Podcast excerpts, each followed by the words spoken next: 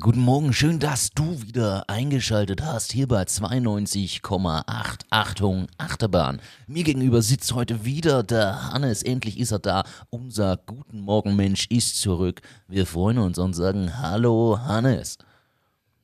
Servus. Nichts mit guten Morgen heute. Na, wobei so schlecht ist nicht, aber ich bin doch noch etwas geschlacht, muss ich sagen. Es ist so schön, dich wieder live zu sehen und dir gegenüber zu sitzen. Ja, freue mich auch. Bin noch etwas müde von der Reise, bin gestern erst äh, nach Hause gekommen. Und ja. Das heißt, dein Schlafrhythmus ist jetzt komplett hinüber wieder? Ja, genau. Aber das Gute ist, ich fliege nächste Woche schon wieder weg. Also dann kann ich ja in dem schlechten Rhythmus bleiben. Wie geht's dir und wie war's? Du, war super. Hab wieder einige Reisestories mit ähm, und verstehe die Austrian Airlines nicht. Ich muss es erklären am Anfang erzählen. Warum? Erzähl. Gestern folgendes, oder heute vorgestern, folgendes Szenario. Wir sitzen in der Premium Economy. So, ist ja grundsätzlich okay. Ich meine, die Leistungen sind schlecht, aber es ist zumindest mehr Platz als wie in der Eco. Gleich, ich wollte gerade sagen, eine Frage gleich an den mit nicht so viel Flugmeilen hier am Tisch, äh, also von dem mit nicht so viel Flugmeilen wo ist wirklich der Unterschied? Ist das einfach nur ein schönerer Name und du sitzt de facto ohnehin? Also da, da, da muss ich dann etwas ausholen. Äh, ja, ich hole gleich aus. Okay. Aber dann wird es jetzt eine sehr lange äh, Reisegeschichte. Okay. Und ähm, da geht es jetzt mal um das Thema, ja, Premium Economy und so weiter. Okay, okay. Gut. Bist du bereit? Ich bin bereit. So. Und zwar, also grundsätzlich ist es so, dass, dass du wählen kannst zwischen Economy, ja. Economy Plus oder Premium Economy, je nachdem wie das heißt, und dann Business und dann First Class. So, wie das die Lufthansa zum Beispiel, ich fliege jetzt seit nicht, 15 Jahren mit Lufthansa oder so, äh, wie das die Lufthansa eingeführt hat vor einigen Jahren, sicher schon also 10 Jahre her oder so, war das so, dass die Premium Economy 50% mehr Platz hatte, was gut ist. Ich meine, mittlerweile ist es so, dass die Premium Economy, glaube ich, die alte Economy ist und das andere einfach 50 Prozent weniger Platz hat. Aber also das auch war ein Businessmodell. Auch ein also, Businessmodell. Ähm, das zweite ist, dass du früher bist du eingestiegen, dann hast du äh, einen frisch gepressten Saft bekommen, dann ein, ein, so ein Handtuch, ein warmes zum Abwischen. Ja. Dann hast du eine, eine Menükarte bekommen, dann hast du irgendwie das Ding war nicht in so ein Alufolien-Dings verpacktes Essen, sondern das war auf einem schönen Teller. Und es war halt irgendwas zwischen Business und Economy. So, mittlerweile, und da habe ich mich beim Hinflug maßlos aufgeregt, und zwar folgendermaßen. Beim Hinflug ähm, war es so, dass, dass die mit dem Essen gekommen sind und sie kommen jetzt nur genau einmal auf so einem Landstreckenflug. Normalerweise sind sie da öfter durchgegangen, ob man was zum Trinken will. Nein, alles aufgrund von Corona quasi gestrichen. Aber äh, dann ist die Dame gekommen und hat gesagt, na, was möchten Sie? Essen? Und wir haben gesagt, nichts. Okay. Dann haben sie gesagt, ja, warum nicht? Möchten Sie nicht einen Kuchen oder so? Sagen wir, na, gar nichts. Und dann war die irgendwie betroffen und dann hat sie gesagt, ja, warum möchten Sie nichts? Und dann habe ich gesagt, ich kann dieses Chicken oder Pasta nicht mehr sehen in der Lufthansa. Ich kriege nämlich mittlerweile seit fünf Jahren oder so immer dasselbe, immer. Ah, da gibt es gar keine Menüs mehr. Oder, also es gibt wechseln. entweder Chicken oder Pasta. Und das ist immer das Gleiche. Immer. Die kochen seit fünf Jahren dasselbe. Und das ist fünf Jahre ekelhaft gewesen. So, mittlerweile, ich esse nichts mehr auf, auf diesen Flügen. Das ist, hat sich dann nach einer Stunde oder so ist auf einmal der, die Hauptstewardess da hergekommen, hat sich entschuldigt für das und hat gesagt, nein, es tut ihr leid. Und die Kollegin war da und sie, ob sie irgendwas tun kann und hin und her. Und dann habe ich mit der mal über das gesprochen und ähm, die haben sich dann super um uns gekümmert. Wir haben nachher auch noch was, was anderes, haben sie uns hingestellt, weil was übrig geblieben ist in der Business. Aber um das ist es gar nicht gegangen. Ich habe mit der mal lange über das Thema gesprochen, was das eigentlich mittlerweile für eine Verarsche ist in der Premium Economy. Ja. Äh, weil du zahlst ja deutlich mehr und die Leistungen stimmen überhaupt nicht mehr überein und sie fallen massiv zurück, die Lufthansa im Vergleich zu anderen. Also bei Emirates gar nicht zu sprechen. Aber JetBlue zum Beispiel macht jetzt äh, Langstreckenflüge nach London und so und das ist eine deutlich bessere, äh, also da ist alles besser als in der Lufthansa und die, die äh, Flugbegleiterinnen und Flugbegleiter sowie auch die Piloten machen sich ernsthaft Sorgen um diese Fluglinie, weil es natürlich äh, merken, dass die Leute immer angefressener werden und, und Ja, und Zumal ich habe die, ich die, diejenigen können ja nichts dafür. Also die, Die können Steward- nichts dafür. Stewardess in dem Fall konnte nichts Nein, dafür. und die, die wollen das ja auch gut machen. Sie sagt, sie fliegt jetzt seit 25 oder 30 Jahre und sie sieht, wie schlecht es mittlerweile geworden ist und es tut ihr so leid. Und ich habe dann die These aufgeworfen, es wäre vielleicht besser, dass der Lufthansa-Chef, der Carsten Spohr, glaube ich, heißt er, ähm, dass der vielleicht nicht x Millionen Bonus kriegt, sondern sich einfach mal in eine Economy setzt und einfach mal einen Langstreckenflug mitmacht. Nämlich nicht so, dass dann zehn herumsitzen und ihm helfen und was weiß ich, sondern echt einen einen Kunden, äh, eine Kundenexperience mal durchmacht. Ich glaube, das hat der in seinem Leben noch nie gemacht. Und wenn er auf seine 10 Millionen äh, Euro Bonus oder was auch immer der haben wird, verzichten würde, dann würde sich die eine oder andere bessere Geschichte wahrscheinlich beim Kunden äh, ausgehen. Und was mir da aufgefallen ist, warum erzähle ich das eigentlich? Die haben komplett den Kontakt zum Kunden verloren. Komplett. okay. Also, da, da wei- also diese Flugbegleiterinnen nicht, aber dieses Management, das weiß nicht mehr, dass dieses Produkt eigentlich mittlerweile schlecht ist. So, und jetzt komme ich zur Austrian, deiner ersten, äh, oder mein, mein erster Ding. Zurückgeflogen sind wir mit der Austrian Airlines nach Wien und ich habe da vorher gefragt in der Lounge, ist es möglich abzugraden? Weil wir ja einen Nachtflug hatten und es wäre super gewesen zu schlafen. So. Dann sagen die, ja, kostet 800 Euro, nicht ganz, 800 Pro Person? Euro pro Person. vom Premium Economy auf Business. Mit dem Wissen, wenn sie das können, sind ja Plätze frei. Genau, so, 800 Euro. Da habe ich gesagt, nein, ist mir viel zu teuer, mache ich nicht. Passt. Dann war ich am Gate und am Gate haben sie ausgerufen und haben gesagt, nein, es sind viele Plätze frei in der Business. Ähm, Gibt es irgendwen, der upgraden möchte? Bin ich hingegangen, sage ich, was kostet das? Ja, 800 Euro. Sag ich, ja, das haben sie mir vorher schon. Aber es ist ja jetzt frei. Ja, nice. Dann sind wir in einen Flieger eingestiegen, der war nicht mal halb voll. Also geschweige denn in der Business. Die Business war fast leer. Und dann sitzt du dort und weißt, wenn die gesagt hätten, zum Beispiel irgendwie 200 Euro mehr oder so pro Person oder 300, dann, dann hätten wir das wahrscheinlich gemacht. Ja, nicht nur ihr, sondern wahrscheinlich auch andere. Wahrscheinlich Bei 200 auch- Euro überlegt man wahrscheinlich So, privat. man muss auch sagen, wir hätten kein besseres Essen oder keinen besseren Service bekommen, weil das ging sich zu dem Zeitpunkt nicht mehr aus. Wäre aber allen egal gewesen. Es geht ja eher ums Schlafen. So. Und ähm, haben sie aber nicht gemacht. Und das ist schon businessseitig ein Wahnsinn eigentlich, was die aufführen, weil jetzt, die haben nicht mehr Kosten, ob ich jetzt da hinten sitze oder vorne sitze. Ich kriege sowieso das gleiche Essen. Und sonst gibt es auch nicht mehr irgendwas, was aufkommt. Und sie hätten netto, sagen wir, wenn sie 200 Euro verrechnet hätten bei uns, 400 Euro mehr auf diesem Flug verdient. Mindestens. Mindestens. So, und das, wenn sie das mit anderen machen oder 300 Euro verlangen oder so. Und sie machen es nicht. Und das ist so dumm. In Amerika ist das ganz anders. In Amerika verkaufen sie diese Sitzplätze und die werden immer günstiger, je, je näher der Flug natürlich. Ja, weil jeder Euro natürlich zählt, den du mehr machen kannst. Das ist ja das simpelste Upselling, Ja, was und, du in da, dem Moment und, jetzt, kannst. und jetzt treiben wir das Ganze noch weiter auf die Spitze. Wir geben denen Staatshilfe. Äh, Das sehe ich nicht mehr ein. Also wenn sie einfach zu doof sind für das, wie sie da agieren, warum sollen die dann Staatshilfe kriegen? Die sollen gefälligst, ich meine, jetzt haben sie was zurückgezahlt, aber die sollen gefälligst diese Sachen besser managen. Ja. So, das Also- war's mit meiner langen Reise-Story. Das ist der Aufruf an alle Hörerinnen und Hörer, die bei Lufthansa, Austrian Airlines oder ähnlichen Institutionen und Unternehmen arbeiten.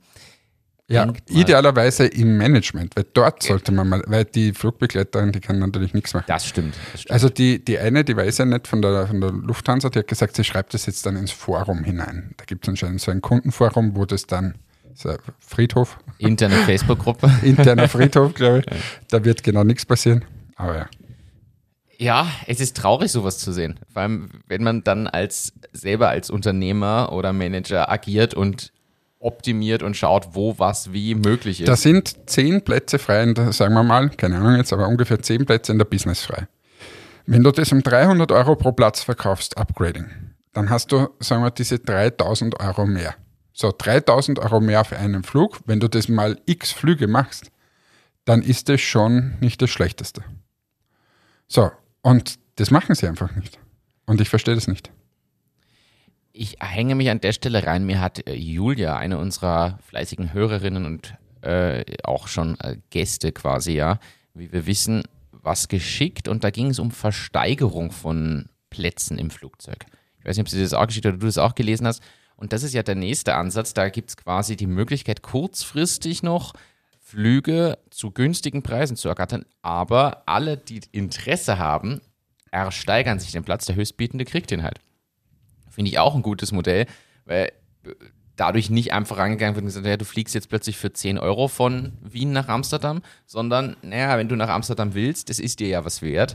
Wie viel bist du denn bereit zu zahlen? Und aus Flugunternehmen das gab's- natürlich trotzdem mehr als nur Das 10 gab es Euro bei der. Lufthansa auch mal.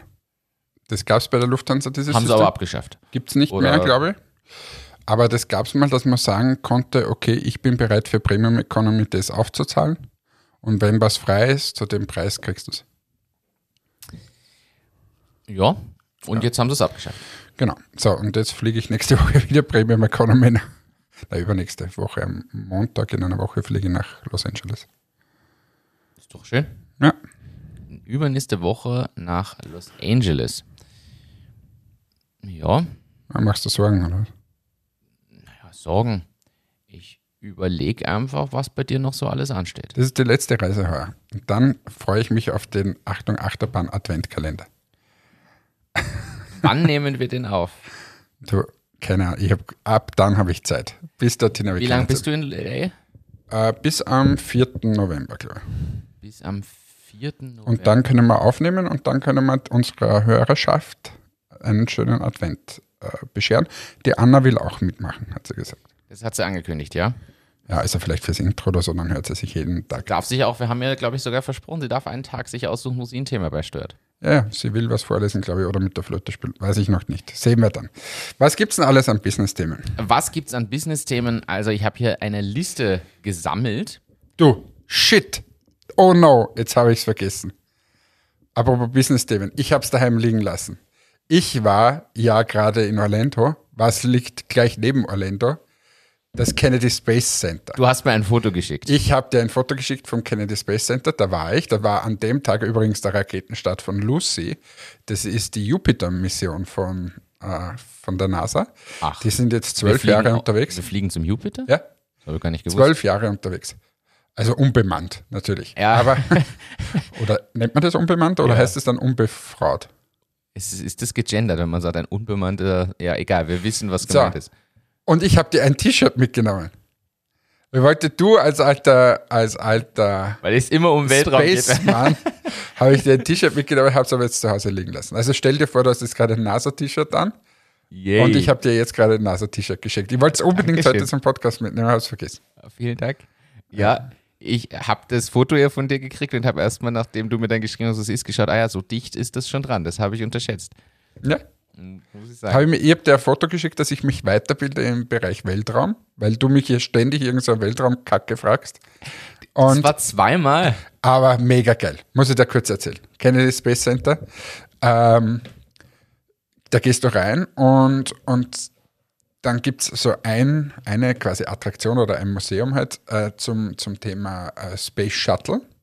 Und das erste Space Shuttle war die Atlantis, glaub heißt die Atlantis? Ja, Atlantis, glaube ich, hat sie geheißen. Mir kommen diese ganzen Namen schon durcheinander. Und äh, da musste man sich anstellen, gut. Dann kommst du irgendwann mal so quasi wie wenn du vor ein Theater kommst, wo so die Türen sind, stell dir das mal vor, dass du ins Theater rein waren die Türen geschlossen und heraus und waren über den Türen ein großer Fernseher. Und da stehen jetzt quasi 100 Leute, die in das Theater wollen und schauen auf dem Fernseher mal den ersten Pre-Film an wo es eben um das geht, na, man möchte ja irgendwann mal quasi mit Leuten fliegen und wieder zurückkommen und, und so als Art Special. Dann wurdest du in dieses, in dieses Theater reingelassen. Dann war, aber da gab es keine Sitze, sondern du standst vor einer riesengroßen Leinwand. Und auf dieser Leinwand wurde der nächste Film abgefeuert und halt total Army-like. Also wirklich bist du vorgekommen wie ein Independence Day zum Höhepunkt, das spricht gleich der Präsident.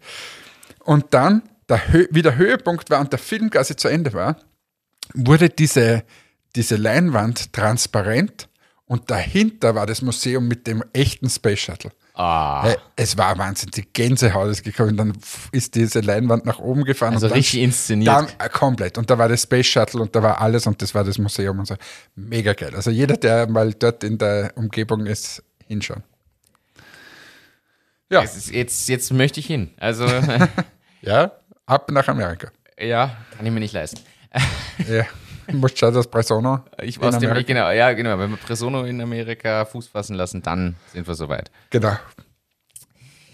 Ja, ich möchte dir auch ein paar Dinge erzählen. Also, nach, wir haben erstens hier noch ein Thema, das möchtest du auch noch irgendwann als Reisestory erzählen, später im Podcast. Genereller Zugang von Kellnern und Lokalen in den USA. Hast du mir geschrieben, willst du drüber sprechen? Möchte ich nur dir schon mal rechtzeitig ankündigen. Ich fange mit einem Thema an. Hast du gelesen? Mhm. LinkedIn zieht sich aus dem chinesischen Markt zurück. Na, wieso? Es Zu viele gleiche Namen. Herr Lee, und Herr Wong. Herr Lee und Herr Wong gibt's zu oft. Nein, es ist tatsächlich, äh, LinkedIn verabschiedet sich aus dem chinesischen Markt, gibt es komplett auf. Es ist tatsächlich so, dass sie sich komplett aus dem Markt zurückziehen und nicht mehr versuchen, dort noch weiter irgendwie zu wachsen oder wieder mehr User zu bekommen. Vor sieben Jahren sind sie dort gestartet und haben immer wieder Konflikte mit den Behörden gehabt. Sie haben zwar dann kooperiert, aber sie haben ganz viele Löschuntersuchungen bekommen vom Staat, was sie an Inhalten löschen sollen, welche Personenseiten oder Postings etc. Und das ist sehr, sehr mühsam und gleichzeitig haben sie nicht die Wachstumszahlen, die sie sich erhofft hätten in dem Markt und haben wirklich jetzt nach sieben Jahren die Entscheidung getroffen, sie ziehen sich zurück, weil scheinbar wird es vom User nicht angenommen, weil sie- eine zu westliche Plattform sind. Und das ist jetzt so die Kurzfassung. Und ich finde es aber so heftig, weil LinkedIn ist ja nun wirklich nicht mehr klein und Microsoft steckt dahinter inzwischen. Nach sieben Jahren Marktbearbeitung mit trotzdem wahrscheinlich etlichen Millionen von Usern. Ich vermute mal, selbst in China hat LinkedIn eine Usermenge, mit der wir hier uns freuen würden, wenn wir irgendeine Plattform mit der Menge aufbauen. Ziehen die sich einfach zurück. Das hat mich schon, ich fand, das war keine News, die man mal so schnell vergisst. Das finde ich schon heftig. Naja, diese, es passt irgendwie in das Bild, dass sich diese ganz, ganz großen Märkte formen gerade. Und diese ganz großen Player, finde ich. Und die sich immer mehr abschotten auch. Also das heißt, die Amis gibt's mit der allen Zeug. Die Europäer sind halt extrem abhängig von Amerika und auch teilweise China, aber jetzt auf dem Digitalen eher von Amerika. Und die Chinesen machen alles selbst.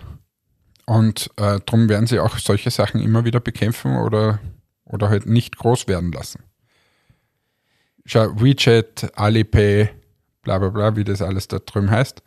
Und ich glaube, dass der, der viel kritischere Part eher Europa ist, dass wir einfach gar nichts haben. Wir haben nichts in diesem Bereich. Wir haben keine eigene Infrastruktur, wir haben keine solchen Geschichten und man sieht ja, wie fragil das ist. Dreh mal WhatsApp ab überall, dreh mal Microsoft überall ab. Das ist ja Wahnsinn.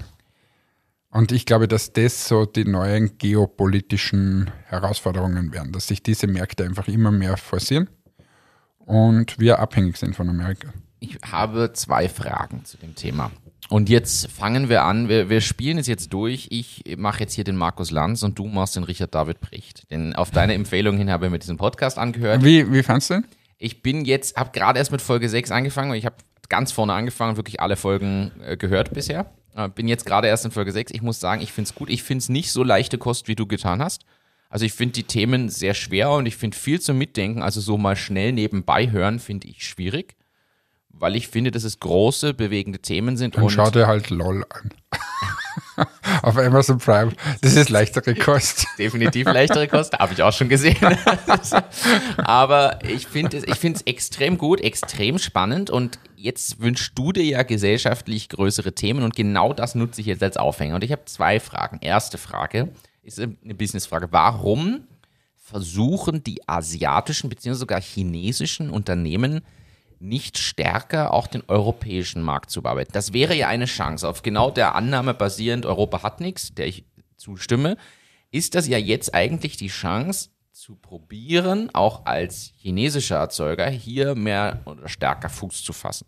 Und die finanziellen Mittel wären ja da zur Marktbearbeitung. Und das passiert ja teilweise auch, wenn man sich Xiaomi oder Xiaomi oder wie auch immer man diese Marke da ausspricht, zum Beispiel bei den Handys oder Hua- Huawei und so weiter anschaut, sieht man ja, dass es in manchen Bereichen durchaus beginnt. Autos kommen auch. Ja, Aber bei Softwarelösungen muss ich ehrlich sagen, also WeChat äh, kenne ich niemanden, der nicht businessmäßig mit dem chinesischen Markt zu tun hat, der das irgendwie nutzt. Zum Beispiel. Oder auch au- irgendwelche anderen Plattformen. Und da frage ich mich, warum. Ich kenne auch wenig Leute, die auf Alibaba irgendwas bestellen. woher kommt denn eigentlich TikTok? Ist das Army? Chinesisch, stimmt. Ist chinesisch. Na, ist chinesisch. Also, Tom, da geht's eh los. Da geht's los. Ja, Ja, sie versuchen es wahrscheinlich eh. aber Plattformen, Services und so, ja, aber da könnte doch eine viel stärkere Marktbearbeitung sein. TikTok ist aber ein gutes Beispiel, und das habe ich nicht gedacht. Die haben sogar, haben wir drüber gesprochen, bei der EM massiv Werbung gemacht. Aber was, gibt was gibt's noch? Sie haben Bezahllösungen, sie haben Social Networks und so weiter. Da gäbe es ja schon alles. Du musst ja nur noch in Marketing investieren. Also nur noch. aber Ja, ich weiß nicht. Für, die haben halt asiatischen Markt, das ist ja riesig. Das ist ja, das kommt, dann werden sie wahrscheinlich mal den ganzen asiatischen Markt komplett vereinnahmen. 500 Millionen Leute sind ja nichts, was wir in der EU haben. zu gut Deutsch, du meinst, die wollen erstmal schauen, dass sie da drüben wirklich jeden kriegen? Und Ja, ich kann mir auch vorstellen, dass, sie, dass es natürlich zum Beispiel einfacher ist, in, in Afrika oder so, diesen ganzen Kontinent noch mitzunehmen. Und so, als wie, dass man jetzt gegen, da müssen sie gegen die Amis wieder kämpfen. das heißt eher die eher noch unbearbeiteten Märkte oder wenig Ja. bearbeiteten, ja? Weil überleg jetzt mal, also zum, nur in, in Nigeria zum Beispiel äh, sind, die, die Hauptstadt glaube ich ist Lagos, heißt das, ähm, oder so, die hat die nicht 20 Millionen Einwohner. So ungefähr. Und das ist eines der mit, weiß ich nicht, wie vielen Handy, also das ist eines der Länder, wo wahnsinnig viele Handys verkauft worden sind damals. Also nehme ich mal an, werden die die Infrastruktur haben. Und das sind 20 Millionen Menschen. Du musst mal, das ist ja ein Viertel von Deutschland. Nur in dieser einen Stadt. Also da gibt es schon noch äh, Möglichkeiten, was vielleicht einfacher ist, unter Anführungsstrichen, dort das zu bearbeiten, wo es auch günstiger ist. Könnte ich mir vorstellen. Aber sie beginnen ja eh. Also wir als Europa sind der Wahnsinn, finde ich. Unsere Rolle ist unfassbar schlecht. Also kann ich überhaupt nicht nachvollziehen, wie man nicht hergehen kann und sagen, so, wir nehmen jetzt 100, Millionen, äh, 100 Milliarden äh, Euro in die Hand und sagen so, wir wollen jetzt mal digitalisieren, wir stecken sie in so Firmen rein, wir bauen das auf und und und. Das kann ich nicht nachvollziehen. Und man sieht ja, was man braucht. Man braucht irgendwie so einen Bezahldienstleister, man braucht äh, vielleicht so eine Shopware, man braucht äh, einen, Social-Dienst, wo ich kommunizieren kann Ja. und so weiter. Zumal man könnte alle diese Dinge gleich so aufsetzen, dass wir nicht später wieder Regularien Man braucht einführen. eine Cloud. Genau, man braucht eine Cloud und man muss, man kann gleich einfach Dinge mitdenken, statt westliche oder östliche Lösungen zu nehmen und dann zu versuchen, diese in irgendwelche Datenschutzkorsette zu zwängen, sondern man entwickelt einfach gleich was, was das berücksichtigt von vornherein. Finde ich äh, auch, finde ich berechtigt und ich muss ehrlich sagen, ich sehe noch immer die Schuld darin, dass wir in Europa einfach so zerstückelt sind. Wir haben einfach die EU, die ist eh schön, aber jedes Land kocht sein eigenes Süppchen bei vielen Dingen. Und ich glaube, dass da der Nachteil liegt, denn in China, okay, ist ein bisschen mehr so Diktaturstyle, aber ist trotzdem ein großes Land mit einer Regierung, USA, dasselbe Thema. Da ist, egal was man Ja, wobei wir eigentlich in, in der kann, EU nicht so weit entfernt sind von, von der USA. Also das Einzige, was wir noch brauchen würden, also zwei Dinge. Das eine ist wirklich einen Präsidenten, der vom Volk irgendwie gewählt ist Ja, ähm, und der ausgestattet ist mit gewissen Agenten, sprich Außenpolitik und so weiter, solche Geschichten. Ähm, das haben wir nicht, also dieses äh, Vereinigte Staaten von Europa-Konzept. Und das Zweite ist, wir haben keine gemeinsame Sprache.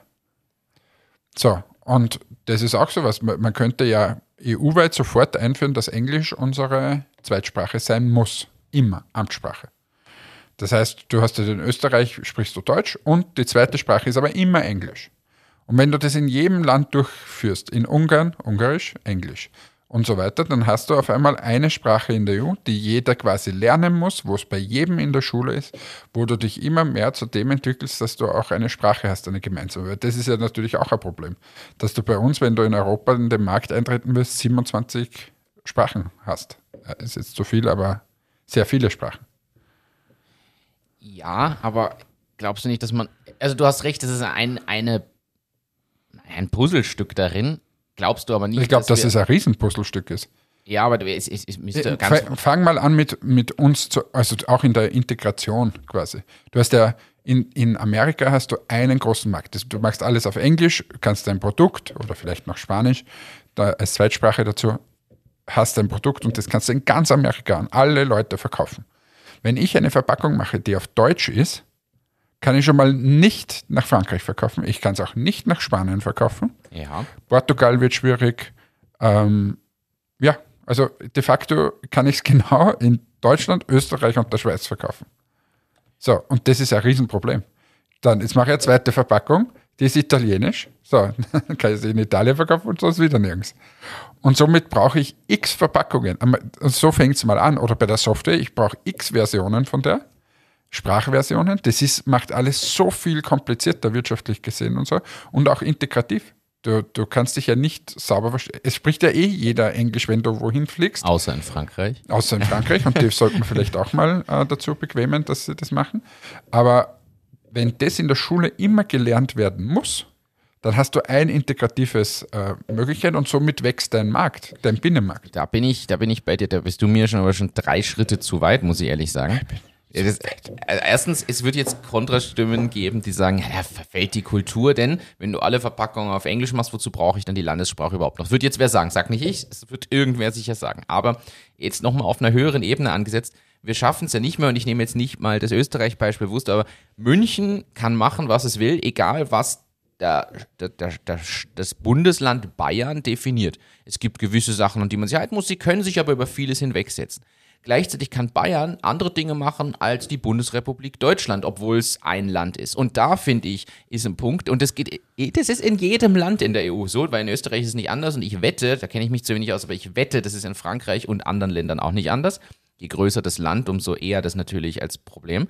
Und ich bin das, das geht für mich unvorstellbar, was politisch hier gebaut wird, weil es kann doch nicht sein, dass ich nicht mal im eigenen Land eine einheitliche, und fangen wir bei der Schulbildung an, eine einheitliche Schulbildung oder Abschlusssystematik hinbringe. Jetzt gibt es Versuche in die Richtung und, und, und, ist mir schon bewusst. Aber wenn ich mir das anschaue, was da los ist, und dann, dann haben wir noch diese EU-Ebene, die de facto ja auch nur Empfehlungen gibt und nichts wirklich entscheiden darf. Weil was passiert denn, wenn irgendjemand irgendwelche, nehmen wir Klimaziele nicht erreicht? Ja, dann gibt es eine Strafzahlung. Ja, aber mehr passiert nicht. Das ist ja tragisch. So, so leid es mir tut, das ist ja, das kann ja nicht sein. Und ich finde, das Ja, aber das hast du in Amerika auch so. Das ist ja Kalifornien. Erinnert dich an Trump, der hat gesagt, so und so muss sein, und Kalifornien hat gesagt, interessiert mich nicht. Es gibt manche Sachen, die sind verbindlich, und das musste auch in der EU sein. Wir müssen die, die nationalen Agenten trennen von den übergeordneten Agenten. Ja. Diese über, was ist übergeordnet? Ist natürlich das globale Wirtschaften, das, die globale Außen, Wirtschaft, Verteidigung, das sind alles so Themen, die, die quasi. Bis zu Steuerthemen gehen. Bis zu Steuerthemen. Damit diese Schlupflöcher und solche Themen. Genau. Und sogar Digitalisierung sehe ich zu einem gewissen Grad. Genau, also es wird große Themen geben, die, die wir quasi EU-weit lösen müssen. Die Banane wahrscheinlich nicht. Oder die könnte in dem Land so sein und in dem anderen so, wenn ja. man sich das einbildet. Aber die großen Themen können gelöst. Und ich glaube nur, dass man da rauskommt, indem dass wir einen Präsidenten oder eine Präsidentin haben, die vom Volk gewählt werden muss. Das heißt, es muss ähnlich wie in Amerika sein, dass sich eine Person oder so äh, oder mehrere Personen halt aufstellen lassen und dass es so Vorwahlkämpfe gibt und in den einzelnen Ländern und jedes Land hat dann von mir aus Wahlmänner oder sonst irgendwas oder man wählt die direkt und dann äh, wählt man eine Person. Hast aber jetzt aktuell gerade ein bisschen das Problem der Sprache. Ja, das stimmt. Also, in welcher Sprache spricht denn der? Hast du nicht mal Franzosen, weil das ist der Einzige, der ihn verstehen und so. Weißt also, das sind so, da kommt dann schon das Thema Sprache. So, wir bräuchten da wen, der das oben ist, das gehört klar getrennt. Wir haben ja immer das Problem, wenn irgendwie die G20 oder G7 oder so zusammensitzen, das ist ja bei uns alles zahnlos. Der Chinese setzt hin, sagt, so ist es. Der Ami sagt, so ist es. Und wir müssen 27 andere fragen. Das ist das ist tatsächlich große Problem dabei. Also es ist ein, ein schwieriges Thema. Wir werden es jetzt hier nicht lösen. Wir haben nur Ideen. Aber wenn jemand dafür ist, dass wir Hannes dann nominieren als für was? Für den EU-Vorstand. dann bin ich nicht bereit, das zu machen. Machen wir doch mal eine Volkswagen. Übrigens, was auch abgeschafft gehört, ist Einstimmigkeitsprinzip. Ja. Es gehört sofort abgeschafft. Was soll das? Es geht gar nicht. Ja, unbestimmte Vetorechte gehören Nein, raus. das, ist so. Also, das, das, was soll einer das? alles blocken kann. Ist Nein, ja und es ist immer, weil du hast irgendwo eine Regionalwahl, die gerade dagegen ist. Also ja. haben wir das Glaubst, Thema auch. Ja, äh, abschließend, äh, glaubst du, dass das der neue Kalte Krieg ist? Jetzt ganz provokant gefragt. Wir haben früher eher so Sowjetunion gegen USA gehabt, also quasi Russland, USA ist noch immer unterschwellig. Die Frage ist aber für mich, ob es nicht inzwischen eher in dieser digital modernen Welt eher China gegen die USA sind. Ja, sicher. Nämlich also auf China ist ja die neue, die neue Macht hier. Und, und die werden noch viel stärker werden. Und wir werden uns anschauen, weil der Krieg wird zum Glück ja nicht, glaube ich, nicht mehr so, so schlimm sein im Sinne von, ich schicke dir jetzt die Truppen und marschiere bei dir ein, sondern dir wird einfach mal die Cloud abgedreht, zum Beispiel. Ja? Ja. Und da steht alles hier. Das ist ein Riesenproblem. Also wir, wir kämpfen ja, Ja, gerade in Österreich nicht, weil da, da ist nichts digitalisiert. Nein, aber jetzt, aber jetzt nimmt es nur, wie da letzte Woche oder vor zwei Wochen da mal WhatsApp nicht gegangen ist, da haben ja die Leute äh, sind am Rad, ge, haben am Rad gedreht. Und jetzt dreh mal hier Microsoft ab. Stell dir das mal vor, stell dir eine Welt ohne Microsoft in den Firmen vor. Wie geht denn das? Presono nehmen für Präsentation. Ja, das ist schön. Nur eine Idee so. Das ist schön in dem Fall, aber grundsätzlich gibt kein Excel mehr und gibt kein Ding. Stimmt. ich drehe die ganzen, ich nehme den Firmen alle Infrastruktur weg an, an Cloud. Steht alles. Also da kannst du diese Wirtschaft massiv nach unten drehen. Apropos, ich nehme nutze diesen Aufhänger gleich. Bekommst du es zurzeit auch mit, dass so eine leichte Panikmache herrscht, was das Thema Blackout angeht? Na, Okay, gut, du warst jetzt nicht da. war jetzt nicht da. Es ist tatsächlich gefühlt, beobachte mal die kleine Zeitung, die Kronenzeitung, Österreich und so diese Riege Österreich habe ich jetzt anders verfolgt. Wurden da nicht ein paar Sachen manipuliert? Ah, de de dezent. Aber beobachte diese Zeitschriften mal, es vergeht gerade kein Tag, an dem nicht geschrieben wird, so bereiten sie sich auf den Blackout vor. Der Blackout wird kommen. Wann ist es soweit? Ist das eine neue Marke oder ist das der Blackout, wenn alles vorbei ist? Da ist der Blackout, dass Strom weg ist, dieser Blackout. Äh, Also früher nannte man das einfach Stromausfall. Und nach ein paar Stunden war der Strom wieder da. Der Blackout in dem Fall ist aber umfassender gemeint, nämlich dass wir Tage oder gar Wochen lang ohne jeglichen Strom sind. Warum sollte das sein? weil wir in einer Phase sind, das ist tatsächlich infrastrukturell ein Problem. Wir müssen uns wappnen bis spätestens 2030 für bestimmte Umstellungen, was nachhaltige Energiegewinnung und so weiter angeht. Es spricht jetzt der Deutsche. Jetzt äh, sp- spricht der Beobachter von Blackout-Artikeln. Und gleichzeitig wird immer mehr auf Elektromobilität umgestellt. Auch Ihr dafür- Deutschen, so, ich unterbreche dich jetzt. Ihr seid die geilste Nation aller Zeiten.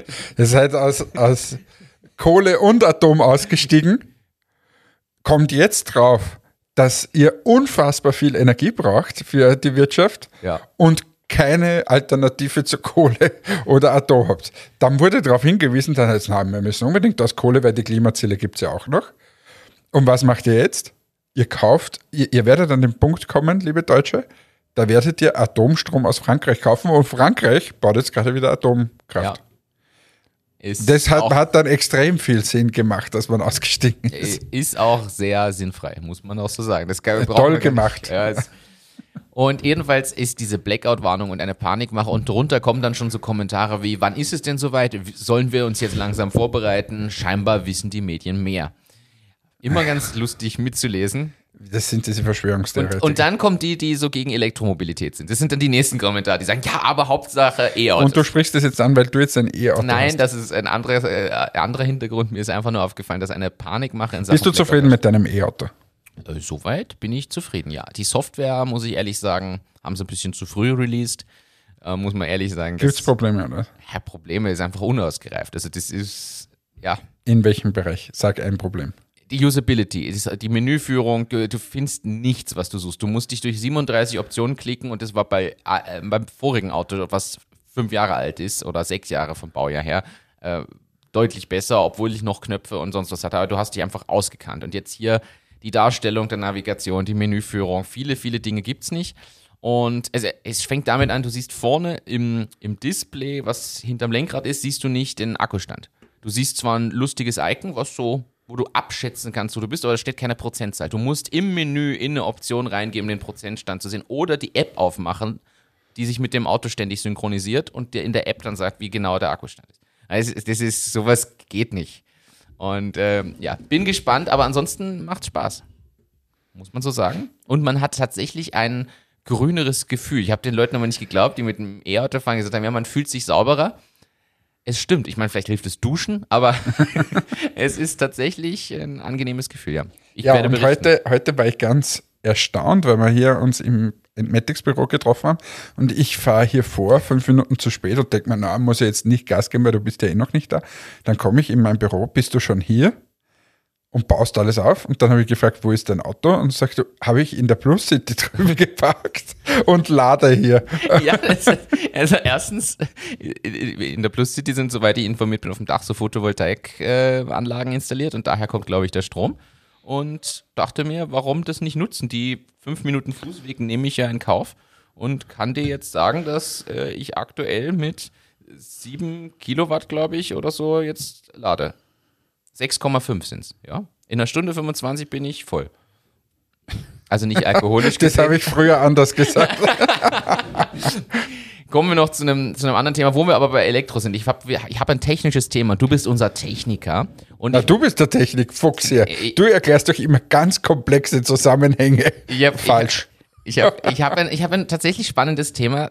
Und zwar, es gibt einen Akku aus Beton. Ja. Oh Gott. Hast du es auch gelesen? Nein. Also. Und Ich, zwar. äh, Martin, ich musste arbeiten. Ich, ja, ich auch. Irgendwer muss arbeiten. Das Thema Ich- steht ich- seit vier ich- Wochen auf ich der bin, Liste. Ja, ich bin seit Wochen unter Strom, wie, man, wie du ja weißt. Ich habe seit Wochen kaum eine Stunde mal Zeit für irgendwas. Ja, ich keine Ahnung von Beton. Warum sagst du eigentlich Beton? Wo ist das G in Beton? Das ist mein ursprünglicher Dialekt wahrscheinlich, dem das geschuldet ist, weshalb ich auch Fahrrad sage. Rad mit T am Schluss. Ja, äh, Beton. Es gibt übrigens auch Yton, also mit Y. Ja, aber ist was anderes. Ja, aber äh, keine Ahnung warum. Ja, egal. Beton. Äh, es gibt jedenfalls einen Akku aus Beton in der Schweiz. Ähm, Es wird ja das, wir haben ja ein folgendes Problem mit nachhaltiger Energiegewinnung, ist immer das Thema, wir produzieren teilweise einen Energieüberschuss und wissen nicht, wie wir ihn speichern sollen. So, um hier alle Hörerinnen abzuholen, warum dieses Akku-Thema eigentlich so wichtig ist. Das heißt, die Sonne strahlt massiv stark. Zu der Zeit braucht aber vielleicht aus irgendeinem Grund gerade keiner Strom oder weniger Strom, weil alle sitzen im Büro und werken und nicht vor Netflix zu Hause mit Waschmaschine und Geschirrspüler an, also tagsüber vielleicht weniger Strombedarf. Was passiert mit dem nicht benutzten Strom? Er ist weg, muss man ehrlich sagen. Und deshalb arbeitet man immer mehr an stärkeren Speicherlösungen, damit das Ganze dann zu Spitzenzeiten wie am Abend, wenn ihr alle vor Netflix, Amazon Prime oder, oder Spotify sitzt, da tatsächlich diese Spitzen wieder ausgelastet werden können, äh, beziehungsweise bedient werden können. Und Akkutechnologie wissen wir, Lithium und, und Kobalt und all diese Themen spielen damit rein, alles sehr schwierig. Und in der Schweiz ist jetzt ein riesen Betonturm gebaut worden, worden und der wandelt die überschüssige Energie in quasi Bewegungsenergie um und kann später durch Bewegungsenergie wieder elektrische Energie erzeugen. Ganz konkret ist es dort so, man muss sich vorstellen, dass da ja so eine Art Galgen ist an, in ganz viele Richtungen um diesen Turm herum. Und dieser, ich erkläre das ja nicht für dich, Hannes, sondern für alle, die uns jetzt hier zuhören. Es ist eine Art Galgen aufgebaut mit einem Seil und daran hängen schwere Betonklötze. Und die überschüssige Energie zieht diese Betonklötze nach oben über einen Motor. Es kann sich kein Mensch mehr vorstellen, was du da erklärst. Ich bin schon vor fünf Minuten ausgestiegen. Das ist, du, hast, du hängst ein Gewicht an ein Seil, der ein Motor zieht das nach oben und in dem Moment, wo du die Energie brauchst, lässt du die Bremse los, der, der Klotz fällt nach unten, zieht das Seil und diese Seilbewegung ist wie beim Fahrraddynamo erzeugt Energie und schon habe ich wieder Strom. So. Besser? Und was ist, was ist der, der physikalische Grundsatz dahinter? Keine Energie Kann verloren gehen, meinst du? Oder? geht verloren. Ja. Energieerhaltungssatz. Ja. Gut, okay, ich merke schon. Ich Aber, aber jetzt, jetzt nochmal, dass man, wo geht die Reise hin? Die Reise, glaube ich, geht dorthin noch viel mehr, dass Autos als Energiespeicher genutzt werden. Also das heißt, es wird nicht so sein, dass man in die Arbeit fährt und dann ist quasi der Akku leer und, oder halb leer, dann fährt man heim und dann ist er leer und dann steckt man zu Hause an und dann ist er wieder voll. Sondern viel sinnvoller wäre, das über, untertags zu laden, wenn eben die Sonne scheint und dass es da Lösungen gibt. Somit ist der Akku quasi voll, wenn du nach Hause kommst. Äh, Und du hast sozusagen Energie gespeichert in deinem Auto. Das heißt, das, da wird es ein Umdenken geben müssen. Und weil diese Energiespeicher zu Hause können gar nicht so groß werden, da haben wir Kraftwerk dann zu Hause stehen. Wenn du jetzt zwei Autos hast oder vielleicht hat die Tochter oder der Sohn dann noch ein drittes Auto, die musst alle dann laden am Abend und dann das dann Geschirr spülen und weiß nicht was. Das geht sich nicht aus. Also darum müssen wir die Autos viel mehr als Speicher begreifen. ähm, die untertags geladen werden müssen. Das heißt, wir werden in den, in den Arbeitsstätten und so wird sich vieles ändern müssen. Wir bekommen ein neues Büro, circa in einem Jahr, und da habe ich schon zwei so Stationen. Ah, ah, die gehören dann euch explizit oder für alle im Haus? Na, uns explizit. Das ist schön. Das heißt, immer wenn wir dann aufnehmen, kann ich dann Nein. ohne in der Plus City Nein, stehen zu müssen. nein, sicher nicht, weil das kostet Geld und du kriegst es nicht geschenkt, außer du zahlst. Naja, wobei, da, da jetzt ehrlicher Punkt, das gibt's ja, du kannst es ja quasi öffentlich verfügbar machen, so dass ihr das Geld kriegt und sogar dran verdient. Das, geht ja. weiß ich jetzt nicht, ob das da so möglich ist, aber Das solltest du aber anschauen, weil du kannst es ja quasi anbieten, eine von den zwei Säulen zumindest. Und dann muss ich meine Karte ranhalten und ihr verdient Geld und ich krieg eine Rechnung.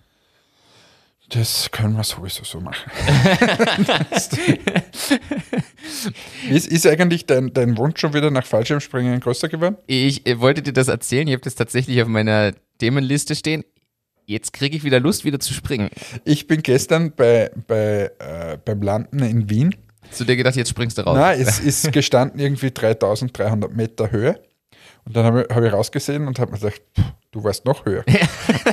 Nie im Leben würde ich da raushüpfen. Ich habe äh, vor ein paar Tagen vom Fallschirmspringen geträumt sogar.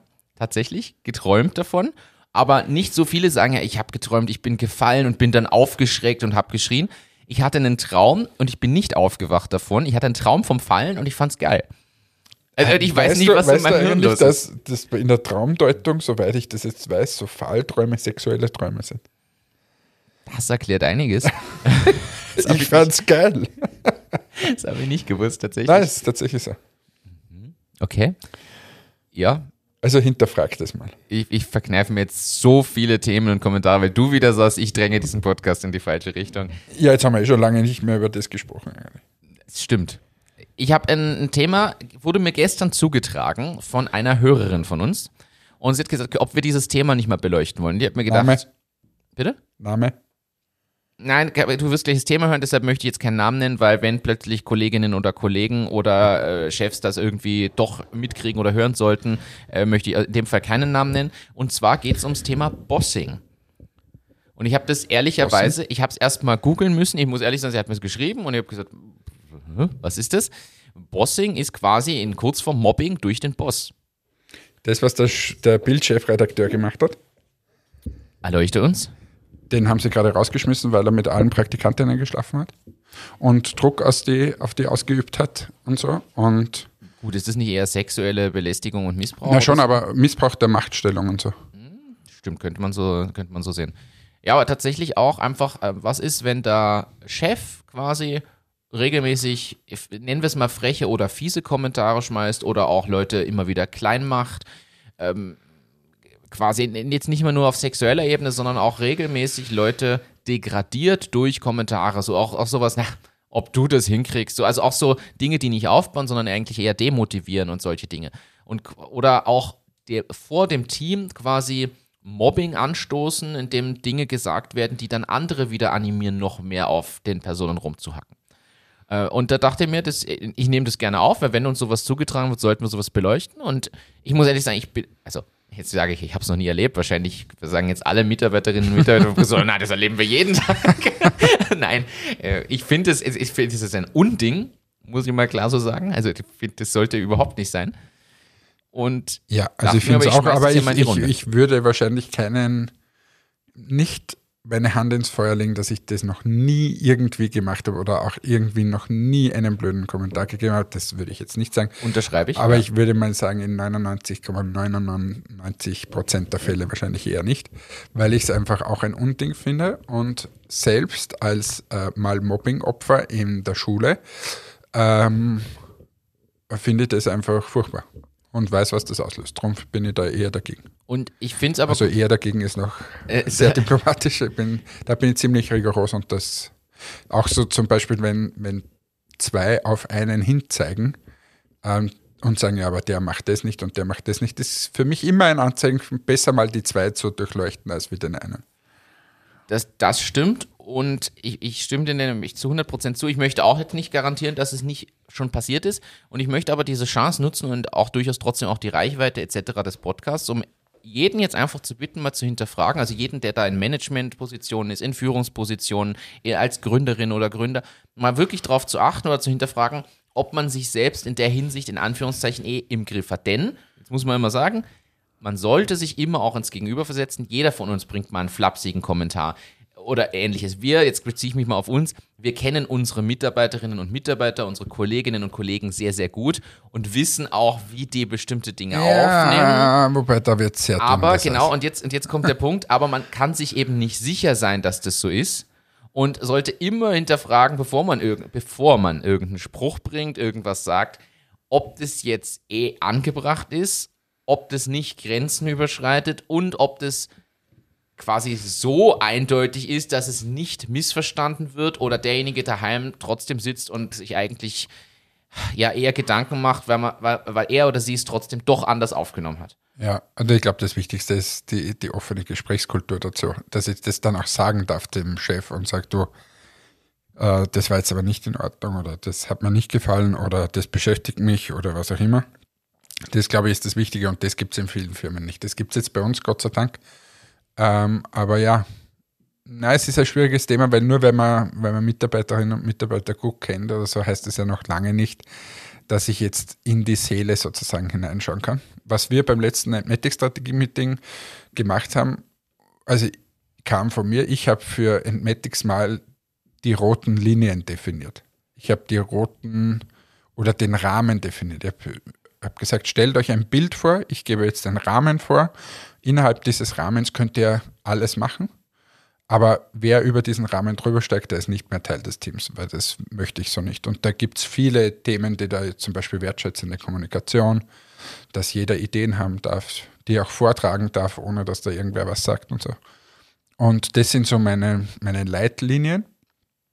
Und das ist noch viel umfangreicher und das werden wir jetzt auch gestalten und werden wir hier aufhängen, weil das so quasi der Kern meines Zusammenarbeitens ist. Und da konnte auch jeder Mitarbeiter oder jede Mitarbeiterin dann sagen, ob sie das verstehen, ob sie noch was dazu äh, haben wollen. Und zum Beispiel die Chrissy hat bei uns dann gesagt, sie hätte gern das Wort Flexibilität noch dazu, dass man, dass man halt flexibel auf gewisse Situationen reagieren können. Und, und, und das haben wir so festgeschrieben und das hat uns eigentlich, glaube ich, schon als Team gut getan, dass man das klingt so auf einer oberflächlichen Art und Weise, aber wertschätzende Kommunikation ist für einen so und für den anderen so. Für den einen muss sie immer extrem lustig sein und für den anderen äh, ja sehr gefühlvoll, was auch immer. Ja. Und dass wir über das mal gesprochen haben. Und äh, hat uns eigentlich, finde ich, gut getan. Also sage jetzt nicht, dass bei uns alles glatt läuft immer, äh, aber ja, wir beschäftigen uns zumindest ein bisschen mit dem Thema. Finde ich gut beleuchtet. Kann man sich was abschauen und ich denke einfach, dass jeder sich dieses Thema auch mitnehmen sollte und über sowas nachdenken kann. Ich glaube, dass auch das Bild nicht so schlecht ist. Wenn du dir überlegst, das ist ein, ein Bild, da habe ich Entmatics hineingeschrieben, dann habe ich einen, so einen antiquierten Rahmen genommen und habe gesagt, so, und drunter im Rahmen stehen genau diese Wörter. Und da drinnen, wenn sich alles, jetzt kann der eine eine laute Kommunikation haben, der andere eher eine leise und so weiter, das alles findet da drinnen statt. Was aber nicht geht, ist, wenn es nicht wertschätzend ist. Und dann haben wir diese Begriffe auch noch definiert. Was heißt das für uns jetzt? Und äh, glaube, das, mit dem kann man dann was anfangen. Und wenn man da dann raustritt aus diesem Rahmen, dann kann man darauf hinweisen und sagen, du, pass auf, was der haben wir eigentlich anders ausgemacht. Das ist richtig. So ein schweres Thema. Es ist ein, äh, ja, ich, ich, ich wechsle, damit hier noch was äh, kommt. Dümmel verkauft und Kofler. Ja, habe ich Es gelesen. hat gedümmelt, wie man so schön sagt. Also für alle Höhle der Löwen, Ralf Dümmel und dann gibt es Georg Kofler als anderes Jurymitglied, beide mit großen Unternehmen dahinter. Äh, ja, und Ralf Dümmel hat sein Unternehmen jetzt an Georg Koflers Unternehmen verkauft. 200 Millionen oder was? Für etwas über 200 Millionen, 100 davon Cash, der Rest in Aktien. Geil. Und gutes, gute Kombi. Bin gespannt, ob beide noch in der Jury sitzen. Wahrscheinlich nur mal einer, weil es keinen Sinn macht. Und, höchstwahrsch- Ralf Dümmel wird CEO von der Firma. Dann. Ja, höchstwahrscheinlich der Dümmel, ähm, gehe ich davon aus. Und äh, macht Sinn, weil die Firma von Kofler halt extrem stark auf Social Media und so ist. Und auf der Online-Verkauf. und- Online-Verkauf und der Dümmel eben nicht. Und somit vereinen sie die zwei Welten. Finde ich gut. Herangehensweise Kellner in Amerika hat nämlich einen Business-Kontext. Man glaubt es kaum. Aber ist so ein bisschen so eine, eine Reisestory. würde ich jetzt mal sagen. Okay, also du möchtest mir quasi sagen, dass ich das hier einspielen soll. Hannes Reise Stories. Genau. Und zwar äh, war ich jetzt wieder mal eine Woche in Amerika und ist jetzt nicht mein absolutes Lieblingsland, muss ich gestehen. Aber mir ist wieder was aufgefallen und zwar bei den Kellnern. Und wenn, wenn man schon mal in den USA war, dann weiß man jetzt das, was, man, was ich beschreibe. Also in den USA ist es mal grundsätzlich so, du gehst in ein Lokal hinein, da gibt es immer jemanden, der dich zum Platz bringt. Die sind dafür zuständig, dass sie quasi die Tische so vergeben, ähm, dass die Kellner alle halbwegs gleich ausgelastet sind. Nicht, dass alle auf der einen Seite sitzen und der andere Kellner quasi nichts hat, sondern dass die gut im Lokal verteilt sind. Der Kellner ist übertriebenst freundlich. Also wir Europäer können mit dem eigentlich gar nichts anfangen. Aber der kommt her, sagt, da, da, schön, dass du da bist, geht's dir eh gut, alles. Äh, so, hier hast du es und die Empfehlungen sind das und äh, so. Ich komme in einer Minute, ist es gut, aber kann ich da schon was zum Trinken? Ist okay, wenn ich da Wasser hinstelle. Also du bist komplett überfordert. In, vor allem, wenn du hier, musst du froh sein, wenn ein Kellner kommt ja, in Österreich. So. Ja. Dann äh, kommt der, ah, ah, so, good choice. Ja, kann ich da das noch drauf geben? Ah, Magst du das Topping noch? Ah, ja, super choice. Na, habe ich das letzte Mal auch gegessen. Ist total super. Und äh, nimmt die Bestellung auf. Ja, bringe ich sofort. Ah, ist noch nicht da. Ich schaue gleich in die Küche nach. Ah, ist das eh gut? Dann kriegst du das geliefert. Ist es gut? Schmeckt es dir? Wenn es dir nicht schmeckt, gib es mir wieder zurück. Also Wahnsinn. komplett einfach Gast, Gast, Gast, Mega Gast. serviceorientiert. Komplett. Der Hintergrund ist, in Amerika gibst du nachher Trinkgeld und zwar ziemlich viel. Also es, es liegt irgendwo, würde man die unterste Grenze ist 15 Prozent, eher 18 Prozent bis 30 Prozent. Also im Schnitt gibst du eher 20 Prozent und das kann viel sein. Amerika ist ziemlich teuer vom Essen. Jetzt das ist wir, so ein niedriges Grundgehalt und die leben ja noch viel, viel stärker vom Trinkgeld. die werden noch stärker vom Trinkgeld leben, weiß ich jetzt gar nicht, aber die, die verdienen ziemlich viel, glaube ich, über dieses Trinkgeld. Und aber komplette Serviceorientierung. Dann ist auch dieses, äh, gibt es diese, diese Geschichte, dass sie ja dann ziemlich schnell die, die äh, Rechnung herlegen. Und das ist nicht aus Bösartigkeit oder so, weil sie dich weghaben wollen, sondern die wollen dir was Gutes tun, dass du schnell wieder weiter kannst, dass schon alles bereit liegt Damit du nicht ewig wartest. dass du nicht ewig wartest und so weiter. Also, und ich frage mich, was, welches dieser zwei Konzepte ist quasi besser? Dieses komplette Serviceorientierte. Und darf ich dir noch? Oder anderes, wir waren in einem Lokal bummvoll ähm, und haben dort gegessen und ich habe äh, eine Coke getrunken und das gibt ja so Refill.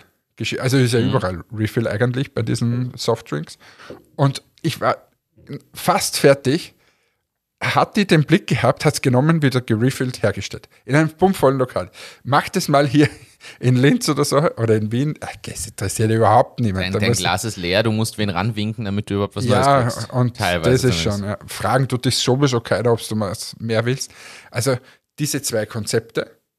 Aber es ist natürlich auch für uns extrem ungewohnt, weil es so übertriebenst ist. Und man könnte sich auch unter Druck gesetzt fühlen und sagen, "Puh, das ist aber schon viel, was du von mir willst. Das stimmt, wobei sind die einem dann böse, wenn man sagt, hey, ich brauche noch einen Augenblick, gib mir noch zwei Minuten. Na, überhaupt nicht. Dann steht in genau zwei Minuten da und sagen, ah, bist du jetzt bereit? Und wenn nicht, dann gehe ich nochmal zwei Minuten. Also es ist wirklich 100% Serviceorientierung in dem Punkt drinnen. Ich muss dir aber ehrlich sagen, ich finde das viel, viel besser als das, was bei uns abgeht. Ich kann, ich komme nicht damit klar und das ist für mich wirklich, ich finde, es ist noch mal schlechter geworden seit Covid und seit den Schl- Restaurantschließungen und mehr Leuten, die gemerkt haben, dass sie, keine Ahnung, zu Hause sitzen und eh genug kriegen oder so. Ich verstehe das Problem, wir bekommen keine Kellnerinnen und Kellner. Servicepersonal bei uns ist rar und auch gutes Servicepersonal. Die werden vielleicht auch zu schlecht bezahlt, das will ich gar nicht abstreiten. Ich glaube, dass das ein, tatsächlich ein Faktor ist. Aber es ist grausam, wie der Service bei uns ausschaut. Ich gehe inzwischen so ungern in Restaurants, weil es mich einfach nervt, dass ich schon mal da sitze und noch nicht mal mein Getränk bekomme und ewig warte. Dann kommt mal wer, bringt die Karte, geht wieder weg, nimmt nicht gleich die Getränke, aber ich krieg Zustände. Ich krieg wirklich Zustände. Und am Ende finde ich es nämlich dafür trotzdem teuer. Ich bin gerne bereit, mehr zu zahlen oder auch die aktuellen Preise oder darüber hinaus zu zahlen, wenn ich ein gutes Gefühl habe. Und das, so wie du es beschreibst, gehe ich da raus und sage, geil. Da, da bin ich bedient worden, da ging es um mich, da bin ich der Mittelpunkt als Kunde und als Gast. Bei uns ist es so, dass du das Gefühl hast, dass die eher angepisst sind, dass du gerade in dieses Restaurant oder Lokal gegangen bist und sich nicht gerade freuen, dass sie mit dir Arbeit haben. Und das finde ich, das geht überhaupt nicht, denn wenn ich am Ende trotzdem da meine, ich sage jetzt mal so ein, so ein Mittagsessen, wenn du einfach Mittagsessen gehst, du jetzt nicht schick am Abend, sondern äh, Mittagessen, du gehst trotzdem nicht unter, ja, lass es zwischen 16 und 22 Euro sein in der Range, je nachdem, ob was, ob du jetzt wirklich nur das Schnitzel isst oder ein bisschen was anderes. In dem Bereich gehst du da raus. Und ich finde dafür, dass die wirklich wenig Arbeit haben, weil sie sollen mir ein Getränk bringen und dann das Essen. Also es ist, die haben ja nicht den mega Stress mit mir in der Situation. Finde ich es eine Frechheit, wie ich bedient werde und wie sich Servicepersonal verhält. Ja. Und da ist mir das lieber, wie du es beschreibst. Ja, na, sie sind da extrem serviceorientiert. Und mir ist das halt wieder mal aufgefallen und darum habe ich da dann geschrieben, weil wir, ich finde auch, dass es eigentlich bei uns nicht besser wird, sondern eher schlechter. Ja. Immer. Und, und jeder ist so krantig und es gäbe es dort so nicht. Also, jetzt darf man nicht beim Starbucks, also ist wieder was anderes. Aber so in so einem normalen Lokal, ähm, ja, die, die sind da wirklich top. Wo du Starbucks ansprichst. Ich, Übrigens, was Ja. mir auch noch aufgefallen ist, es steht bei jeder Speise die Kalorienanzahl mittlerweile dabei. auch in den USA. In den USA. Ja. Okay, das Also hätte ich in nicht gedacht. vielen, also in den Lokalen, wo wir jetzt waren, ist das überall dabei gestanden. Also, ja, das ist mir noch aufgefallen. Und was könnt ihr dann noch sagen? Äh, natürlich ist es nach wie vor extrem deftig und diese, ich würde mal sagen, diesen, diese extrem hochwertig vegane Geschichte und so, das gibt es noch wenig in Amerika. Also es kommt bei uns deutlich öfter vor, dass du jetzt so ein Lokal findest, das wir dort. Okay. Ja, also spannender, spannender Einblick. Ich finde es gut zu hören und ich freue mich drauf. Irgendwann, wir haben gesagt, irgendwann nehmen wir eine Folge in New York auf. Und ich freue mich so, wenn das irgendwann der Fall ist. Ja, sicher. Du bist jetzt in LA ab nächster, Ende nächster Woche? Am Montag in einer Woche. Montag. Und dazwischen bist du jetzt aber auch nochmal irgendwo. In München. Ach Auf so. einer Messe. Ah, du- ja. Ich fahre am Freitag nach München in der Früh, bin da bis Sonntag und komme am Sonntag heim. Du fliegst von München dann. Nein, Achso. fliege am Montag in der Früh von Wien. Hätte es sich nicht angeboten, von München zu fliegen. Ja, kostet der Flug 600 Euro mehr. Okay. Ja, okay. Das ist, Also- das ist schwierig. Bin ich lieber eine Nacht daheim. Das verstehe ich. Also musste er auch ein Hotel zahlen und so. Kommt dann noch dazu. Also äh, bis bei 700, 800 Euro. Dann das Parken ist teurer. Also gibt es viele Punkte. Also wäre deutlich teurer gewesen. Verstehe. Du hast jetzt Starbucks angesprochen und ich möchte mit einem kleinen Gimmick an Information den Abschluss dieser Folge finden, bevor wir hier noch irgendwelche großen Themen reißen. Starbucks hast du genannt. Ich habe kürzlich was gelesen und es ist mir wie Schuppen von den Augen gefallen. Wir alle kennen das Phänomen, alle, die schon mal bei Starbucks waren. Bei Starbucks schreiben sie öfter den falschen Namen drauf. Und auf einmal heißt der Willy nicht Willy, sondern Wixi. genau. So. Oder ich Hannex. Hat, hattest du das so? Ich habe x-mal drum, sage ich immer, immer, wenn sie mich fragen, wie heißt du, sage ich Paul. Aber weißt du, dass das mit Absicht gemacht wird? Was, dass sie falsch steht? Dass sie falsche Namen schreiben. Warum? weil dadurch in die ganzen in Postings, Social Media und auch am Anfang, als es Social Media noch nicht gab, im, im Word by Mouse, sagt man das so? Ja, genau. Äh, in dem Thema, das, sie sind in aller Munde. Jeder spricht drüber, weil jeder rennt rum und sagt, ich war beim Starbucks, der Kaffee war eh gut, aber die haben meinen Namen schon wieder falsch geschrieben. Die Postings auf Social Media gehen durch die Decke, weil es ist selbst hochrangige Influencer posten das ohne Geld zu bekommen, weil der Name falsch ist. Ständig ist ihr Brand irgendwo und es wird darüber berichtet. Und das ist ihre Masche. Sie haben Anweisungen intern quasi, dass du solche Fehler machen sollst, damit möglichst viel Reichweite entsteht, weil du drüber sprichst, es postest, verteilst und Co. Mittlerweile schreiben sie es nicht mehr drauf, sondern sie kleben so einen Sticker drauf. Ja. Aber ich fand die Idee cool, dass das tatsächlich quasi ein Plan dahinter steckt. Ja, aber Starbucks, also auch wieder Unterschied, Europa und Amerika haben unterschiedliche Produkte in dieser Vitrine drinnen. Okay. Also zum Beispiel gibt es in, in Amerika unglaublich geile Cake Pops. Also unfassbar gut. Wirklich gut? mega gut. Okay. Ähm, halt nur Zucker, eh klar, aber es ist mega gut. Diese rosanen esse ich seit drei Jahren, wenn ich drüben bin und zu einem Starbucks gehe, esse ich so einen rosanen Cake Pop. Ähm, und, aber ist halt, Starbucks ist überhaupt mega teuer. Ähm, für das, dass du eigentlich nur deinen Kaffee kriegst und viel zu lange anstehst. Aber es ist halt in Amerika, es fällt mir auch auf, die, du hast einfach nirgends die Möglichkeit, einen guten Kaffee zu trinken. Nämlich so richtig guten, guten Kaffee. Ja, deshalb boomen wir aus Und Starbucks. darum und so. boomt der so. Aber sonst ist ja alles wirklich ekelhaft bei den Amis. Dieser Kaffee, das ist wirklich nur so eine Suppe, so eine lauwarme. Wie auch immer, in diesem Sinne, wir schließen mit schlechtem Kaffee, haben heute mal wieder unglaublich viel besprochen. Mehr von meiner Reise. Sorry, dass ich jetzt so viel erzählt habe davon. Ähm, nächstes Mal, wann sind wir uns denn da? Das ist noch vor der, Bevor du nach München fährst. Bevor ich nach München fahre, das ist gut. Die Woche drauf werden wir vielleicht wieder verspätet äh, aufnehmen, weil da komme ich erst, glaube ich, am Donnerstag wieder zurück. Also es wird eher so sein wie diese Woche. Aber dann verspreche ich wieder Besserung, weil dann bin ich nicht mehr unterwegs und es ist einfach verdammt schwer, im Flieger aufzuzeichnen. Ja, somit beschließe ich diese Folge. Danke, dass ihr wieder zugehört habt. Ich sage es nochmal, danke, dass ihr uns die Zeit schenkt, hier immer wieder dabei seid. Äh, es macht uns nach wie vor Spaß oder wie du sagst, Spaß und wünsche einen schönen Tag ohne Beton. In diesem Sinne, tschüss, ciao, Baba, euer Hannes. Ich sage auch danke fürs Einschalten, fürs Dabeisein. Äh, Wir werden schauen, dass wir hier wieder eine andere Art von Rhythmus reinbekommen und wir haben auch viele Themen auf der Liste, keine Sorge. Also danke fürs Dabeisein, danke fürs Einschalten. Habt einen schönen Tag noch. Bis zum nächsten Mal. Ciao, ciao.